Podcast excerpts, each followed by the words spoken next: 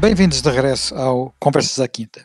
E hoje uh, vamos falar hum, da situação na Europa, uh, em particular da situação que está criada na Europa pela indefinição uh, relativamente a alguns temas cruciais que têm a ver com este conflito, com esta guerra, com esta invasão da, da Ucrânia. Aqui a questão central coloca-se em torno da posição da Alemanha.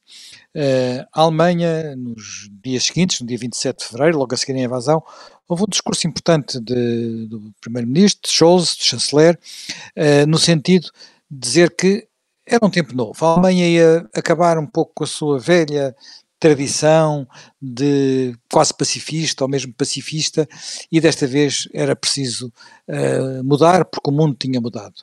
A verdade é que passaram dois meses e a Alemanha parece incapaz de, de mudar. A Alemanha tem bloqueado, ou pelo menos arrastado os pés no que respeita às sanções, particularmente às sanções que têm a ver com a energia, e apesar da, da Alemanha depender bastante da energia russa, uh, muitos, muitas pessoas têm dito que, uh, enfim, exigindo menos do ar-condicionado, exigindo menos uh, do, do diminuindo um pouco a temperatura que as pessoas terão que suportar os dias mais frios do inverno, que de resto já passou, não haverá nenhum drama de maior se a, se a Alemanha fizer aquilo que aqui há uma década atrás pediu aos países do sul da Europa, que é alguns sacrifícios. Uh, por outro lado, uh, há neste momento um enorme debate sobre se a Alemanha uh, vai ou não enviar tanques, material de guerra pesado para, para a Ucrânia. Parece que finalmente houve uma decisão nesse sentido, mas ainda falta ver se isso se concretiza, porque muitas vezes entre as palavras e os atos vai uma grande distância. E isto já está a causar alguns problemas ao governo, porque há alguns sinais de alguma erosão política do apoio uh, ao governo de Scholz. Uh, já, me, já me gama. A Alemanha tinha, tem de facto uma tradição de ter uh, um investimento reduzido nas Forças Armadas, uma tradição de não se envolver em conflitos, uh, já em vários momentos teve alguma, algum, deu alguns passos nesse sentido, designadamente com o, chanceler, com o Ministro dos Estrangeiros Joca Fischer, mas agora parece novamente paralisada.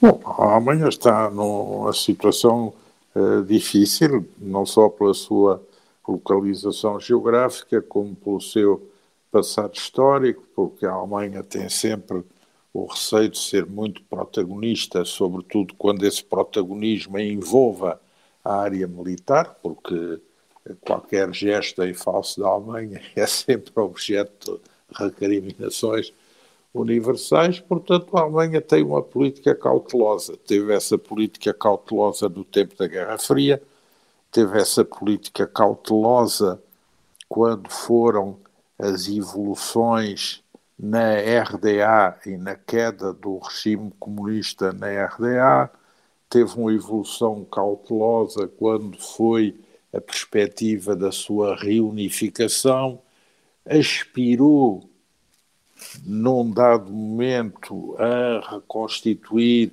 uma ordem europeia que assentasse numa maior estabilidade na área da Europa Central e depois também na relação com a própria Rússia, eh, faz muito pela União Europeia e pelo seu diálogo com a França. Digamos que a própria reconciliação com a França a seguir à Segunda Guerra Mundial é esse grande contributo e, e portanto, a Alemanha tem uma política prudente eh, digamos, se pudermos ir ver termos de comparação com o passado, a Alemanha atual é mais bismarckiana do que Guilherme II imperial. E, e portanto, é, é cautelosa, é, é prudente. Eh, a Alemanha eh, conseguiu êxitos na sua reunificação, conseguiu êxitos no seu relacionamento com os países vizinhos e com a própria Rússia, conseguiu êxitos na sua liderança da União Europeia e, e portanto, é, é, um país que tem uma economia que vive muito da exportação e, portanto, de ter boas relações com toda a comunidade internacional viu bastante no fim da Guerra Fria a oportunidade de levar ainda mais à frente a sua política de extensão para com o leste, a Ostpolitik, eh, utilizando o dividendo da paz a favor do seu crescimento económico, apostou muito na ideia de que uma relação económica com o leste, sobretudo com a Federação Russa, podia ser um, um fator propiciador de segurança na Europa e, e, portanto, a Alemanha, como grande país, eh, tende a ter uma visão menos aventureira das relações no contexto europeu, porque tem um interesse económico a proteger. Esta política da Alemanha, podemos dizer que não é uma política do atual primeiro-ministro, é uma política que já vem muito atrás, vem do tempo de Willy Brandt e de Helmut Schmidt, mas também depois foi incorporada pela senhora Merkel. Tem tido sempre grande aceitação nos meios empresariais alemães, nos meios sindicais, na imprensa, na comunidade intelectual. Portanto, é algo que não pode, digamos, ser sacado em relação ao atual chanceler. Depois, eh, eu penso também que os alemães veem um pouco com preocupação em entregar a condução da sua política e a entregar a condução da sua relação no espaço leste europeu a, a governos como o governo polaco ou a presidentes como o atual presidente da Ucrânia. Portanto, a Alemanha não se sente bem representada para defender e proteger a sua visão do interesse europeu através desses protagonistas. E isso também a faz ter uh, um olhar prudente sobre a relação com os Estados Unidos, por um lado, e a relação com o resto da Europa, que já não tem uh, o Reino Unido na União Europeia. Portanto, há um grande debate dentro da Alemanha sobre a sua política de segurança e a sua política energética, que são indissociáveis, e a sua política de defesa. Esse debate vai ter um momento que vai também passar pela reestruturação de uma relação com a França, por uma discussão dentro da NATO em torno do seu conceito estratégico e do que a NATO pode e deve fazer num momento destes, a reconstrução da relação com os Estados Unidos, que foi muito abalada no tempo de Trump, mas não foi uh, refeita completamente no tempo de Biden, Há também uma enorme perplexidade na relação com o papel que o atual governo britânico desempenha nesta conjuntura, eh, muita retórica, eh, muita imprudência verbal. Eh, o Ministro da Defesa, o Ministro dos Negócios Estrangeiros falam um dia, no dia seguinte tem que ser corrigido o discurso que fizeram pelos seus próprios departamentos para dizer ah, o que eles quiseram dizer não é bem o que disseram. Portanto, há a ideia de um grande amadorismo que tem a ver com a necessidade de um protagonismo interno inglês em função da crise, porque passa o governo inglês dentro do Reino Unido. Portanto, todos estes factores fazem com que a Alemanha tenda a ter aqui uma posição de mais prudência, uma posição que tem por trás uma doutrina e uma posição de quem revela não querer ser comandado por terceiros na gestão dos seus interesses não quer ser comandado pela retórica, não quer ser comandado pelo aventureirismo, não quer ser comandado pela emoção. E isso é uma Mas, característica. Oh, Diga. Colunistas como, por exemplo, Wolfgang Mundschau, que é de origem alemã, escreve no Financial Times, uh, dizem que neste momento o Olaf Scholz é, está a transformar-se no mais valioso aliado de Putin na Europa. Portanto, tem uma é visão sempre, bastante crítica é, desta. É, é Wolfgang Mundschau não é propriamente um radical, não é? É, é sempre fácil uh, etiquetar com frases sonoras. sobretudo nos momentos mais quentes. É sempre fácil. Isso também já está a ser dito sobre a senhora Merkel. E, e, portanto, tudo isso vale o que vale. Mas a verdade é que foi o atual governo alemão quem resolveu iniciar uma mudança, um turning point, em relação à sua política de defesa, resolvendo subir o orçamento de defesa de 1,5% para 2%, em relação à criação de um fundo para reforço da Bundeswehr, do exército alemão, que possa até exceder os limites do travão ao déficit que estão na Constituição alemã, que decidiu eh, comprar eh, drones a Israel, comprar sistemas de defesa antiaérea a Israel, que decidiu comprar 35 F-35 aos Estados Unidos e reformar a política do Eurofighter com uh, a França, que decidiu aumentar uh, o número de estações para liquefação de gás, não só duplicando as existentes, como alugando outras a leasing e definiu um plano para substituir as suas importações energéticas da predominância russa, quer no gás, quer no carvão, quer no petróleo, eh, coisa que não se pode fazer também de um dia para o outro, e que decidiu também eh, alinhar com a criação dessa organização multilateral que o secretário da Defesa norte-americano foi organizar uh, numa base americana na Alemanha, Uh, e que vai fornecer alguma ajuda multilateral, em termos de plataforma multilateral, em equipamentos militares à Ucrânia.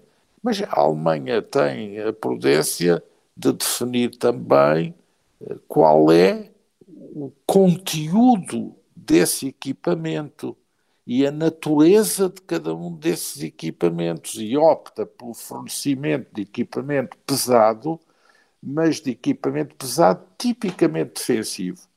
Ou seja, a Alemanha também não quer ser. Não é isso, mas não é isso que a Ucrânia está a pedir, a não é? Também não, ou seja, a Alemanha não quer ser governada uh, pela televisão pelo atual presidente da Ucrânia.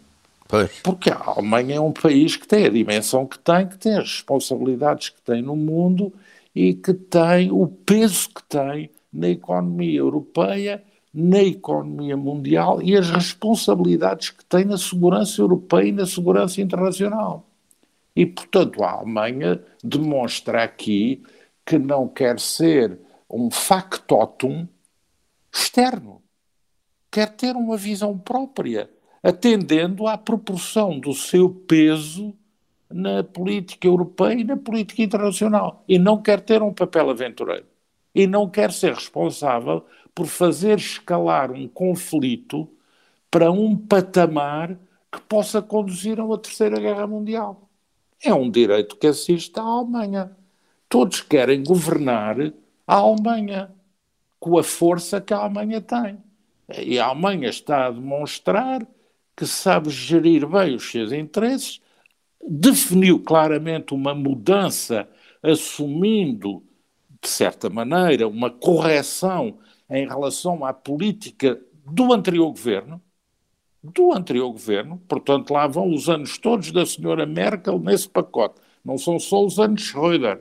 Schröder mais Merkel.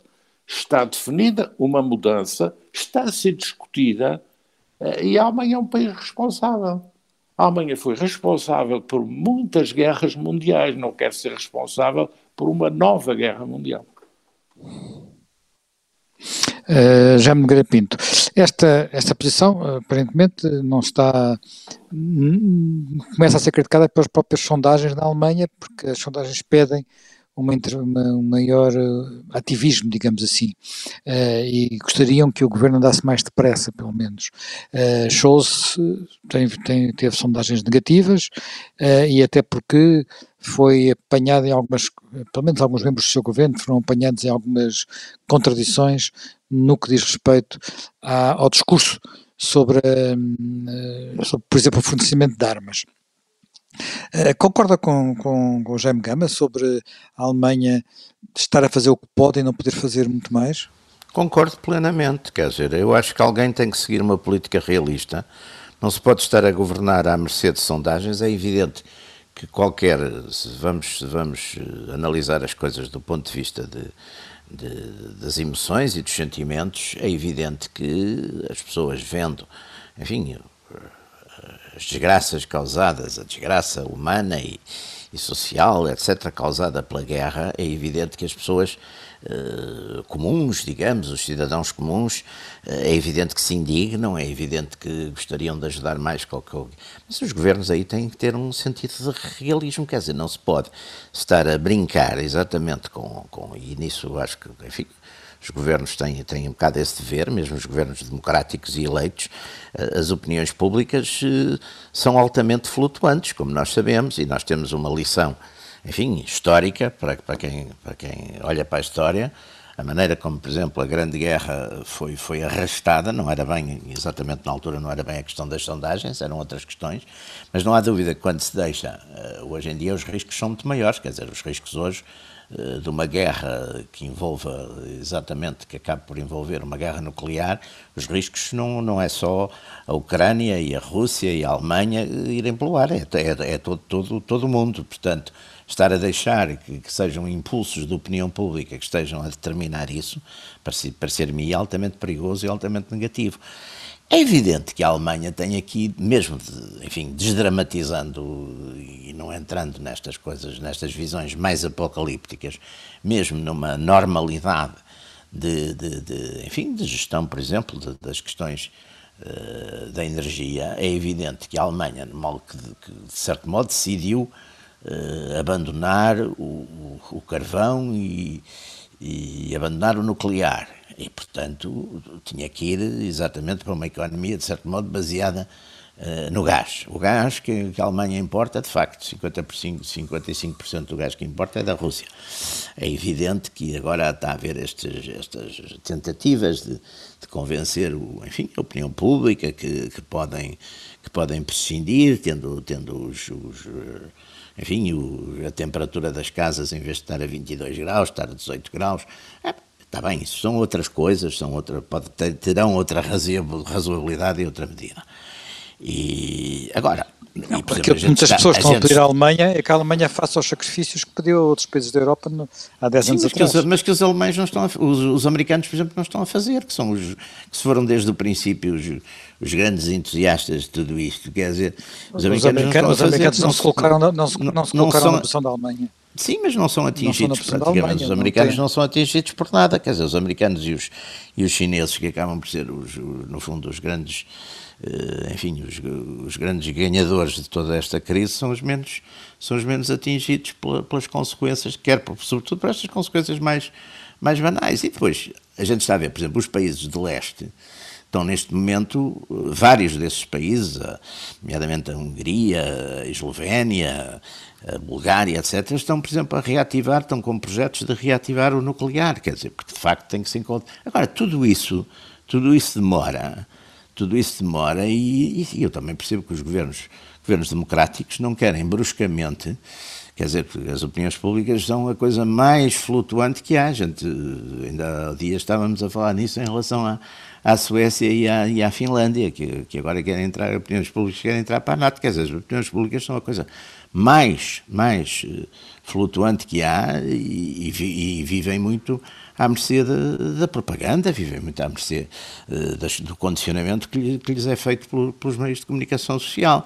E, portanto, não, não, não se pode e não se deve, e nisso eu estou inteiramente de acordo com o Jaime Gama, não se pode nem se deve pautar a política exatamente de uma potência como a Alemanha, que é uma potência, de facto, uma potência líder da, da, da, da, na União Europeia, não, não se pode pautar por, por reflexos de, de, opinião pública, por muito justos e muito justificados sentimentalmente e emocionalmente que sejam.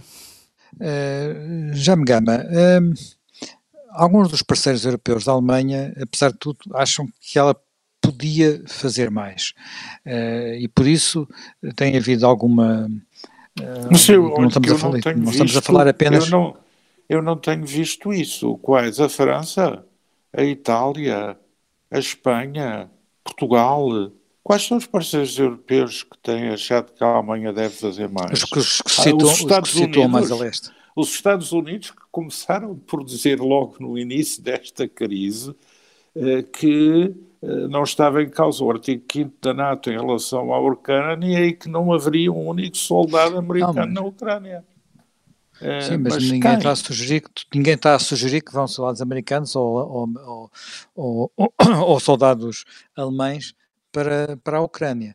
Mas o debate mas que houve, todos os dias que o governo inglês o fornecimento de material vai fazer, material... mas todos os dias que o governo inglês anuncia que vai fazer uma coisa pelos seus histriónicos ministros, no dia seguinte os respectivos ministérios têm que vir corrigir o que eles disseram, a dizer que afinal não era bem assim. Eh, é isso que é a política em relação à situação presente? A Alemanha tem Primeiro, dado uma contribuição financeira brutal à Ucrânia, a Alemanha ainda nas últimas semanas recebeu 400 mil refugiados ucranianos.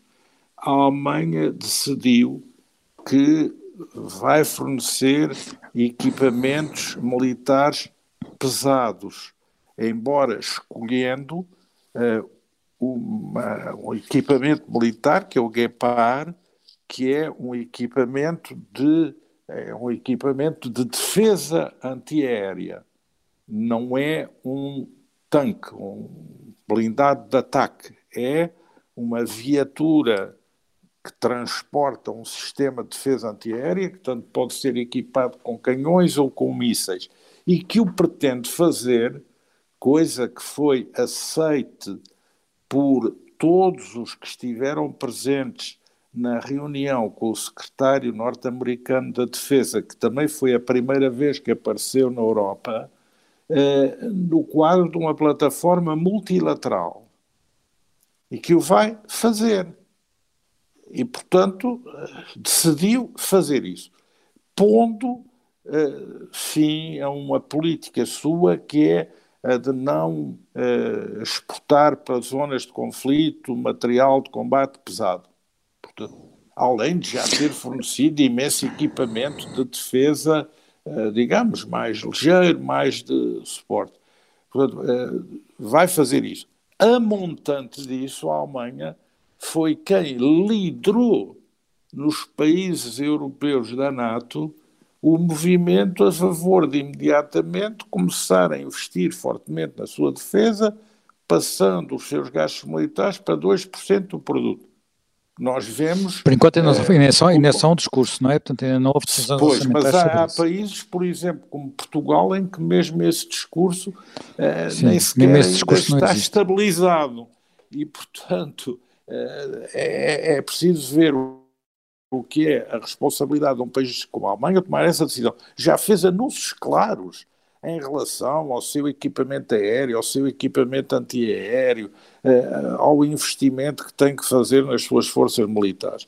Não nos esqueçamos que, durante a Guerra Fria, a segurança europeia, face ao Bloco Soviético, assentou nos Estados Unidos e nas Forças Armadas da Alemanha, que não tendo capacidade nuclear como tem a Inglaterra ou a França, tinha um poderosíssimo Exatamente. investimento no seu exército de terra e na sua força terrestre de manobra, quando até todos consideravam que a Alemanha ia ser o grande campo de batalha de um conflito europeu, com implicações que podiam até passar ao nível do emprego do nuclear tático, das bombas neutrões, dos mísseis de alcance intermédio, das operações de bombardeamento aéreo de surpresa, etc, etc, etc. Portanto, a Alemanha teve esse grande papel na segurança ocidental.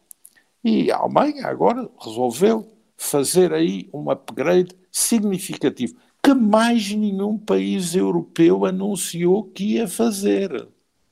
Mais nenhum país europeu anunciou que ia fazer.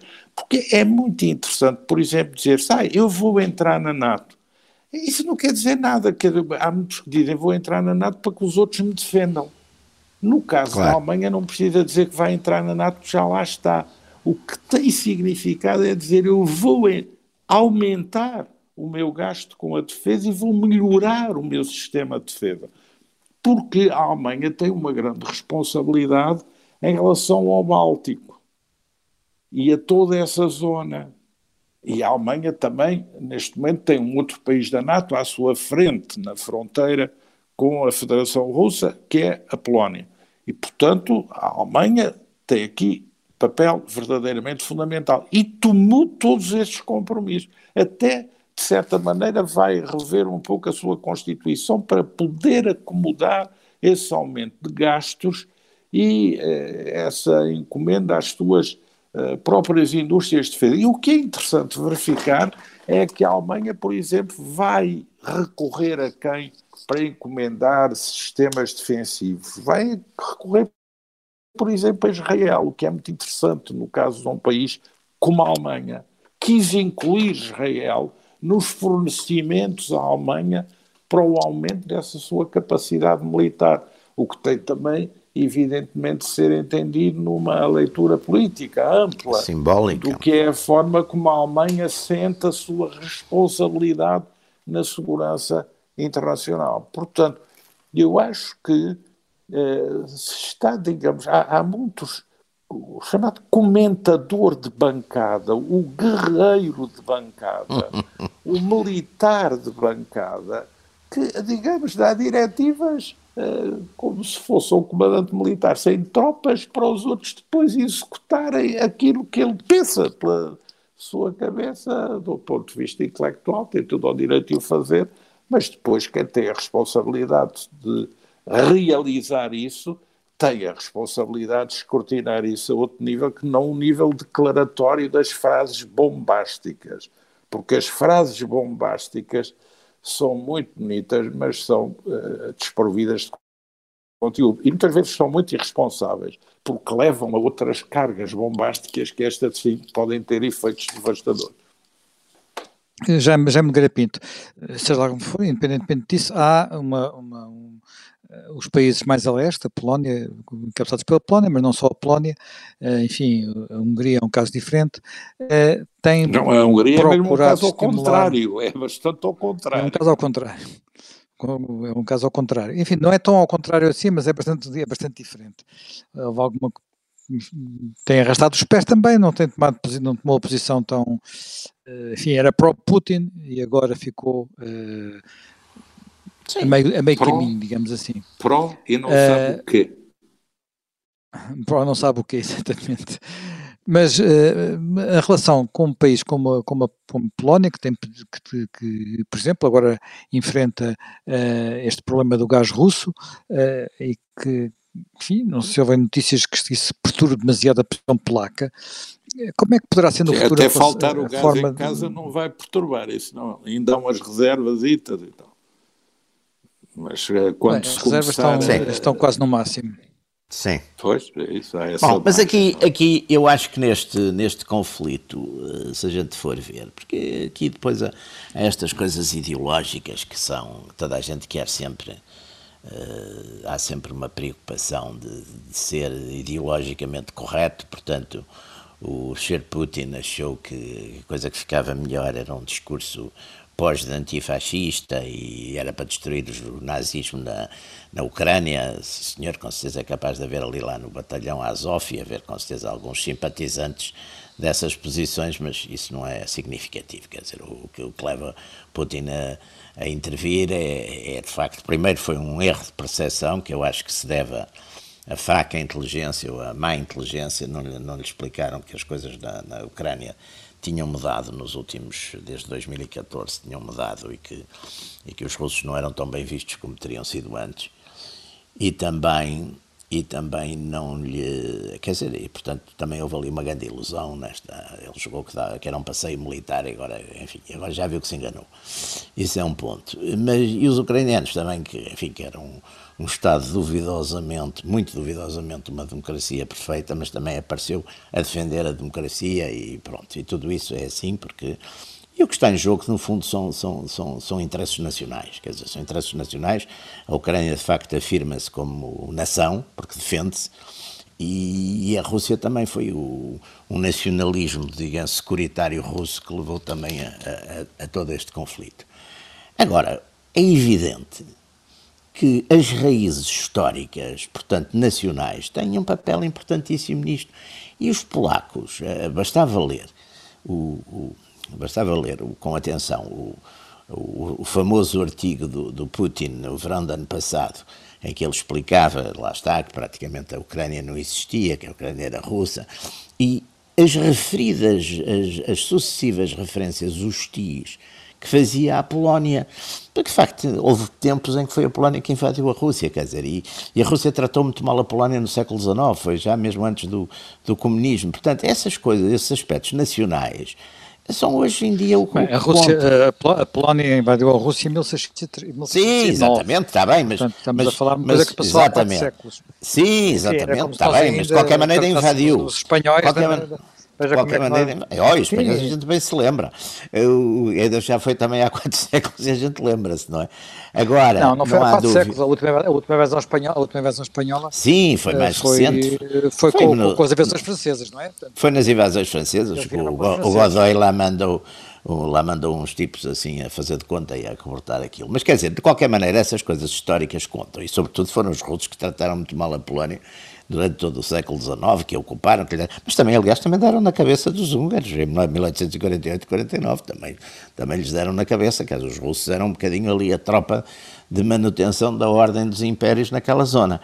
Portanto, essas coisas estão todas eh, muito fortes ah, e renascem sempre que surgem estas estas questões. E, e, e, também é curioso que a União Europeia, com toda esta e as NATOs e tudo isso com toda esta unidade, mas continuam a, a importunar os polacos por causa dos, dos novos direitos europeus. Quer dizer, não levantaram, apesar de tudo, apesar de todo da Polónia ser quem está a receber os, a maior parte dos refugiados da Ucrânia, apesar da Polónia estar na linha da frente, apesar da Polónia estar com todos estes aspectos, enfim, eh, antirrussos, eh, nem por isso está a ser mais bem tratada ter, em termos europeus, porque continuam a fazer pressão por causa deles não aceitarem os, os direitos LGBT e essas coisas todas. Portanto, eh, a gente tem que, tem que olhar com realismo para, para, para o que se está a passar e ver a verdade das coisas, e depois, claro que aí, com todos os, os nossos direitos, podemos ser comentadores ou de bancada ou do terreno, ou o que for, mas quer dizer, temos que, sobretudo, começar por ver o que é que realmente se está a passar, não é? Sim, os comentadores que eu referi não, não era apenas o Wolfgang Montichal, o Krugman também tem feito críticas duras à, à, à posição alemã, por exemplo.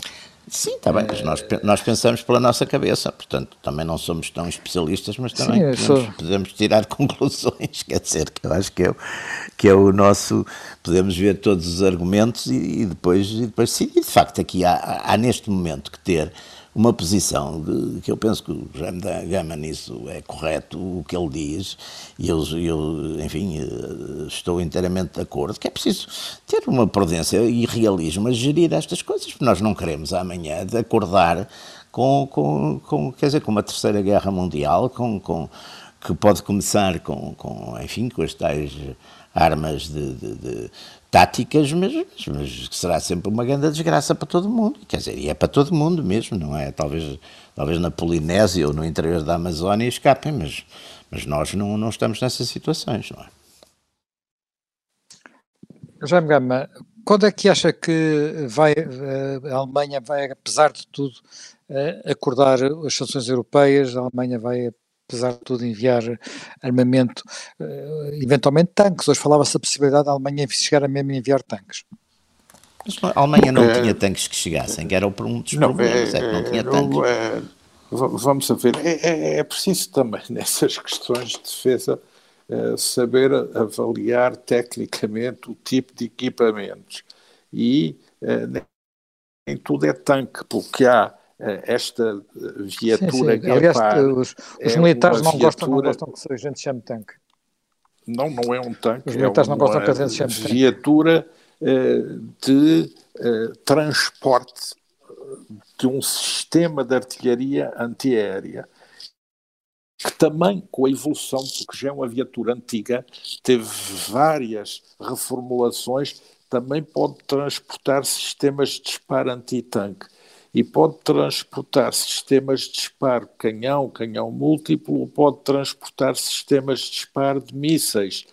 E, portanto, no fundo, é um sistema que permite elevar o atual grau dos uh, mísseis portáteis antiaéreos para um plafond dos 6 km, ou seja, melhora a capacidade de defesa aérea de uma zona limitada. Não substitui a força aérea, nem substitui outro tipo de míssil mais uh, uh, efetivo, com, com maior alcance e com maior capacidade de, de, de proteção uh, e defesa. Depois há um outro tipo de viatura, que é o Marder, que é uma viatura de, de, infantaria mecanizada, de transporte de tropa. E depois há os tanques Leopard, que são, digamos, uma viatura da cavalaria blindada para as ofensivas. E, e, e portanto, é, é, em tudo isto há gradientes. E eu penso que a preocupação da Alemanha é dar uma assistência que não a coloque na linha da frente de uma guerra entre a Alemanha e a Rússia. E isso é algo que se consegue ver através da escolha do tipo de materiais. Segunda preocupação da Alemanha foi a de que isto não fosse feito em termos bilaterais, mas fosse feito através de um pool. Isto é, é um pool que gere toda esta cooperação que envolve países europeus, da NATO e não da NATO, e países até fora da Europa, e que foi montada pelo secretário da Defesa americano, com 40 ministros da Defesa, vão passar a ter uma reunião mensal de coordenação, mas esta reunião não é uma reunião feita no âmbito da NATO, porque a NATO não está a intervir como tal neste conflito. É uma reunião, digamos, informal, ad hoc, é uma estrutura que foi criada para reforçar apoio à Ucrânia no quadro de uma cooperação multilateral ad hoc, informal. Aliás, eh, próprio Portugal também participou nessa reunião e, e vários outros países. Portanto, aí é, há também que distinguir essa circunstância. E a Alemanha é, cumpre o que é pedido é, nesse, nesse desidrato, nesse quadro. E, portanto, faz aquilo que lhe é pedido, além de ter feito o que nenhum outro país fez, que é o reforço significativo das suas medidas de defesa significativo que vai implementar. Isso não se implementa com um clique de um dia para o outro. E também a mudança da sua política de abastecimento energético. E os outros países, o que é que fizeram? É, é, é preciso ver, ninguém está a analisar qual é a política, por exemplo, da Polónia em relação uh, às medidas a tomar para minorar a sua dependência energética da Rússia o, o, para melhorar o nível de performance efetivo das suas Forças Armadas. Uh, portanto, há, há, países que estão, digamos, no colimador da observação e há países que não são analisados. Portanto, é, é preciso, para ter uma visão conjunta, perceber tudo isto no seu conjunto. E depois também é preciso ver os Estados Unidos, o que é que tem sido a contribuição dos Estados Unidos em, termos efetivos, eh, não apenas na promoção de viagens de contacto ou de apoio declaratório e diplomático, em, em termos efetivos. É, é preciso também que isso seja analisado. E, e, o que se passou aparentemente, reunião... aparentemente os Estados Unidos estarão a contribuir com, informação, com intelligence de forma bastante, bastante efetiva. Aliás, isso há é suspeita bom, é bom. terão ajudado, isso. terão ajudado a, naquela operação que levou ao fundamento do Mosca. Isso, isso Sim, é uma é especulação, um, não é? É, é, é um bom contributo, mas, mas eh, digamos, eh, em termos de equipamentos, isso tem o valor que tem, não é? Portanto, é preciso também que haja aqui o bom senso para pôr as coisas em termos de comparação num plano de igualdade entre todos. E, e, e esta situação exige coordenação de posições político-diplomáticas, exige coordenação de posições na área estritamente militar, exige coordenação de posições em relação à própria uh, atitude em relação às sanções. E existe também coordenação de políticas em relação ao que vão ser as consequências de todas estas medidas no nosso próprio espaço económico, designadamente ao que já é anunciado, por exemplo, pelo Banco Mundial em relação ao que vão ser as subidas dos preços matérias-primas, dos produtos agrícolas, dos bens essenciais, que vão afetar as economias dos nossos, dos nossos países. Portanto, é, é preciso ter uma visão integrada de, de tudo isto. E, e também é, é, era bom que, eh, para além de se falar deste esforço de conter uma agressão e uma invasão, se fale também na perspectiva de estabelecer um quadro negocial para parar este conflito, estabilizá-lo e ter uma solução. E uma solução que, quanto mais rápida for, melhor será para todos. Bem, uh, nós temos que terminar aqui, aqui este, este, esta conversa de hoje, portanto, retomamos uh, outras conversas na próxima quinta-feira.